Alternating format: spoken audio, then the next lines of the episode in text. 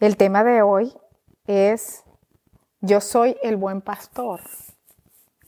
Bueno, hace un año, eh, un grupo de personas, nosotros, mis hermanas y, y unos amigos, y constituimos un grupo de oración y este grupo está formado por personas de diferentes religiones y diferentes backgrounds. Entonces comenzamos esta, esta oración con algo que no tenía mucha forma, queríamos buscar a Dios porque estaba la pandemia y entonces eh, nos unimos a hacer eso y el día de ayer, marzo 23, cumplimos un año ininterrumpido que contra viento y marea dedicamos eh, horas de nuestras vidas para encontrarnos, a pesar de estar en diferentes eh, latitudes, etcétera, etcétera. Y mientras estábamos haciendo las reflexiones del año, veíamos cómo Dios eh, ahí había ido transformándonos, cómo Dios había ido había cambiando nuestros puntos de vista, nos había hecho más flexibles en el carácter. Y entonces Dios quitó puso a un lado todas las religiones, todos los backgrounds, las creencias, y dejamos eso atrás para enfocarnos en lo que Él dice y en su palabra. Y entonces estamos en un solo sentir. Es algo impresionante porque eso yo lo había escuchado, pero nunca lo había vivido. Y estamos en un mismo sentir. Tenemos un solo criterio porque la Biblia dice que hay un solo Dios, un solo Espíritu, un único Salvador, una puerta un camino, un pastor. Pero recibí un feedback y mi grupo me decía, bueno, eh, tú contra viento y marea no descansaste, tú contra viento y marea con tus obligaciones, sin tus obligaciones, siempre estabas para lograr que el grupo se mantuviera. Hubo momentos de, de discordia en los que prácticamente pensamos que el grupo se iba a apartar y tú te mantuviste firme viniendo y trabajando y inclusive cuando tenías coronavirus lo hiciste. Eso fue un impacto para mí y, estoy grabando esto no para eh, de ninguna manera eh, sentirme orgullosa o echarme flores. Yo lo que quiero es el punto del Espíritu Santo en nuestra vida. El Señor dice que Él es el buen pastor y que el buen pastor su vida da por las ovejas. Y yo les quiero leer esto que yo encontré porque es muy, muy importante saber lo que hace ese buen pastor. Juan 10, del 11 al 18 dice, yo soy el buen pastor y el buen pastor da su vida por las ovejas. El asalariado no es el pastor y a él no le pertenecen las ovejas. Cuando ve que el lobo se acerca, abandona las ovejas y huye. Entonces el lobo ataca al rebaño y lo dispersa. Y ese hombre huye porque siendo asalariado no le importan las ovejas. Yo soy el buen pastor, conozco a mis ovejas y ellas me conocen a mí, así como el Padre me conoce a mí y yo lo conozco a Él y doy mi vida por las ovejas. Tengo otras ovejas que no son de este redil y también a ellas debo traerlas. Así ellas escucharán mi voz y habrá un solo rebaño y un solo pastor. Por eso el Padre me ama, porque entrego mi vida para volver a recibirla. Nadie me la arrebata, sino que yo la entrego por mi voluntad tengo la autoridad para entregarla y tengo también autoridad para volver a recibirla. Este es el mandamiento que recibí de mi Padre. Amén. Y entonces, leyendo esto, cuando Cristo ascendió al cielo, Él dijo, bueno, les conviene que yo me vaya porque no los voy a dejar solos. Ustedes van a recibir al Espíritu Santo y ustedes van a recibir de Él instrucción y les va a decir todo lo que oiga del Padre. No va a hablar por sí mismo, sino que va a decir todo lo que viene del Padre a ustedes.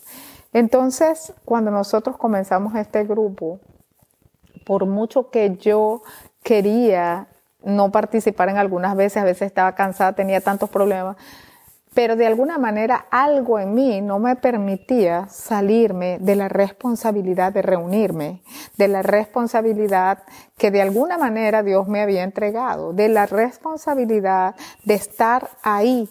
Y ellos, mi grupo decía, Dios nos ha tratado hasta aquí, y hoy vemos, un año después, cómo seguimos unidos, cómo hemos orado, cómo nos hemos levantado, nos hemos apoyado unos a otros, gracias a la constancia. Y eso que yo sentía que no me dejaba salirme, a pesar de que no quería en muchos momentos hacer el grupo y orar y seguir con la ledera de la Biblia, a veces no quería hacer eso. Pero algo me lo impedía. Y ese algo es el espíritu del buen pastor Fíjense una cosa que él dice que él tiene la autoridad para dar su vida y volverla a tomar. Y que nadie lo obligó a él a dar su vida, sino que él la puso voluntariamente. Y él da su vida por las ovejas. Y entonces él explica, claro, cuando hay un salario de por medio, cuando tú lo que estás haciendo tu trabajo es porque tú vas a recibir una contribución financiera, pues obviamente eh, hasta cierto punto tú te arriesgas.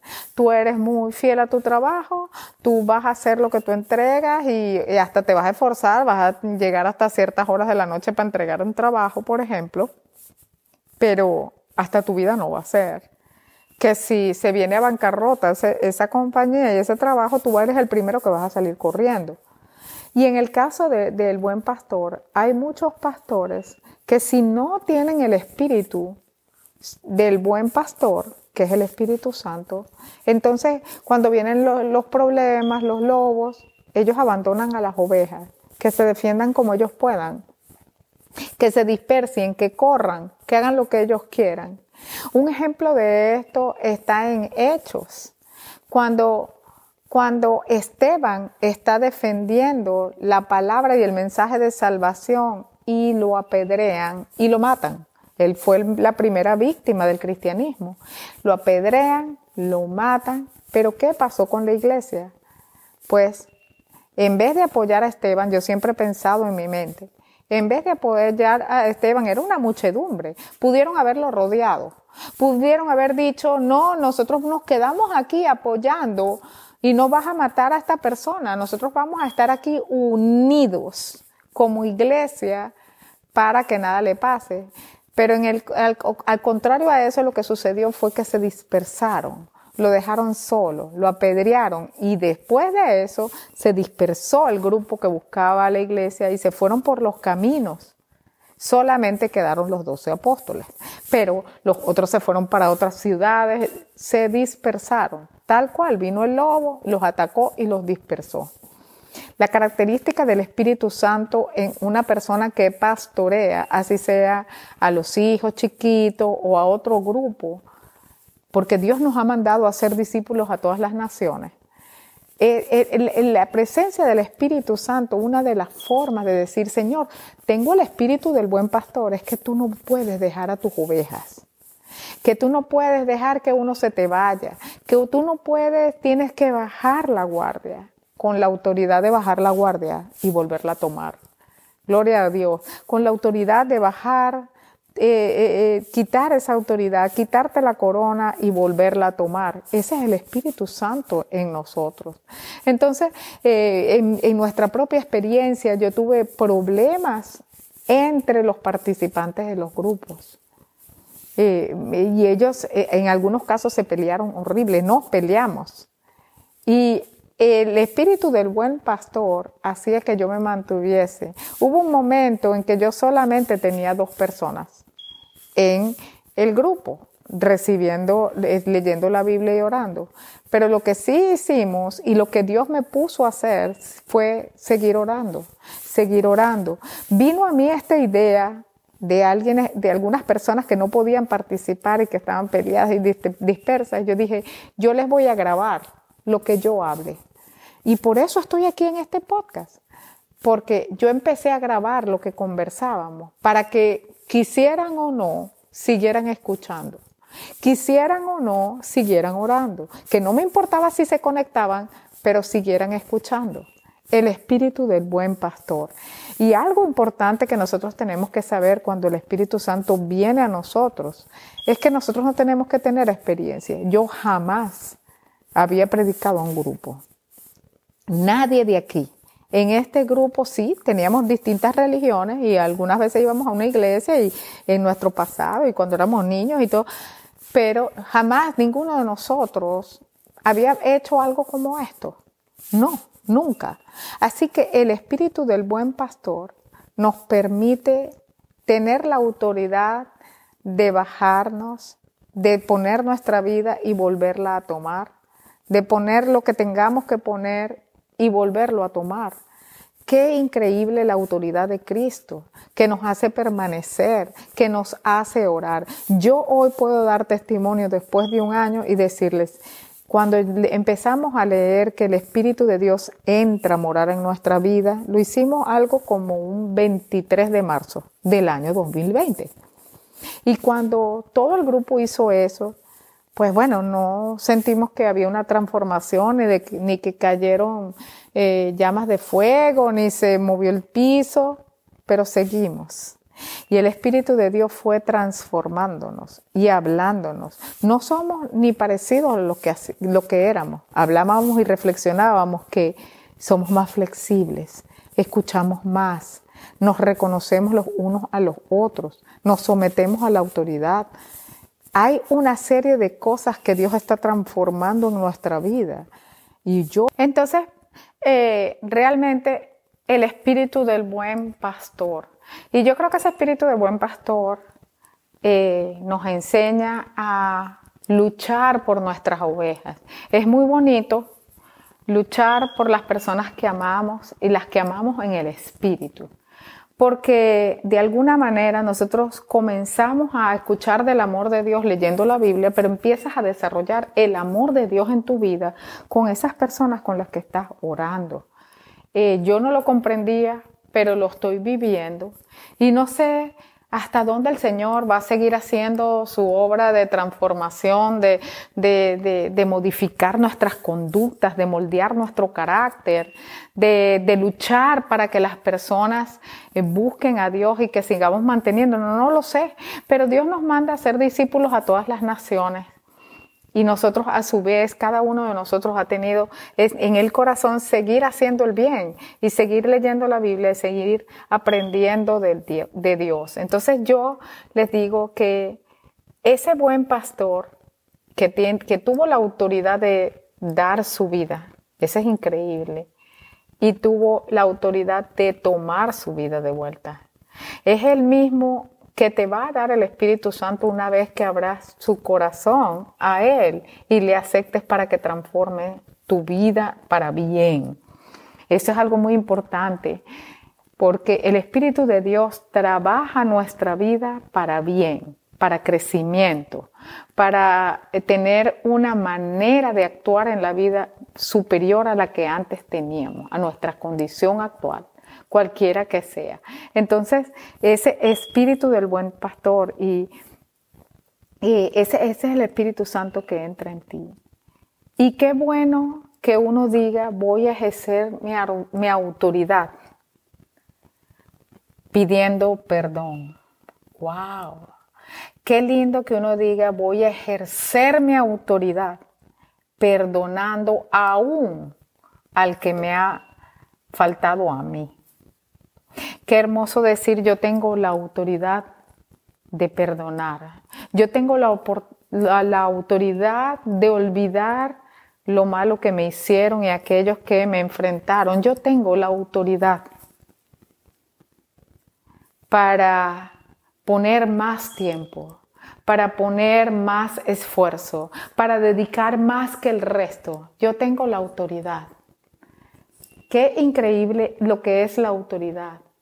Mis hijos algunas veces me dicen cosas que cuando yo les digo, mira, pero ¿por qué hiciste esto? Me dicen, porque puedo. El Señor también, uno no se puede preguntar por qué yo hice esto, por qué me dediqué tanto. Estuvimos cuatro horas hablando de la Biblia, ¿cómo, cómo pasó esto? ¿Por qué lo hice? Porque puedo.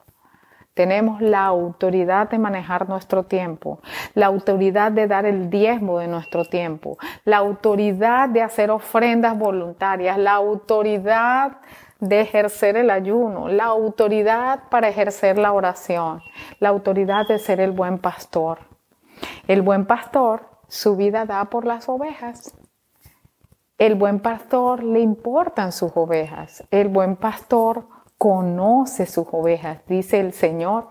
Así que si cualquiera de nosotros está en un grupo de liderazgo, eh, sea en el trabajo o, en, la universidad o eh, tenga un grupo que está a su cargo, de alguna manera a su cargo, en lo espiritual o inclusive que Dios nos haya dado la oportunidad de ser líderes Recordemos que el espíritu del buen pastor mora en nosotros y que una forma de este liderazgo del Señor es conocer a las ovejas, no trabajar por el salario porque no son dueños de las ovejas, sino trabajar por Dios, para Él, no pensando en el salario, diciendo, ay, no me importan estas ovejas, sino que nos importe a quienes Dios nos ha llamado a servirles.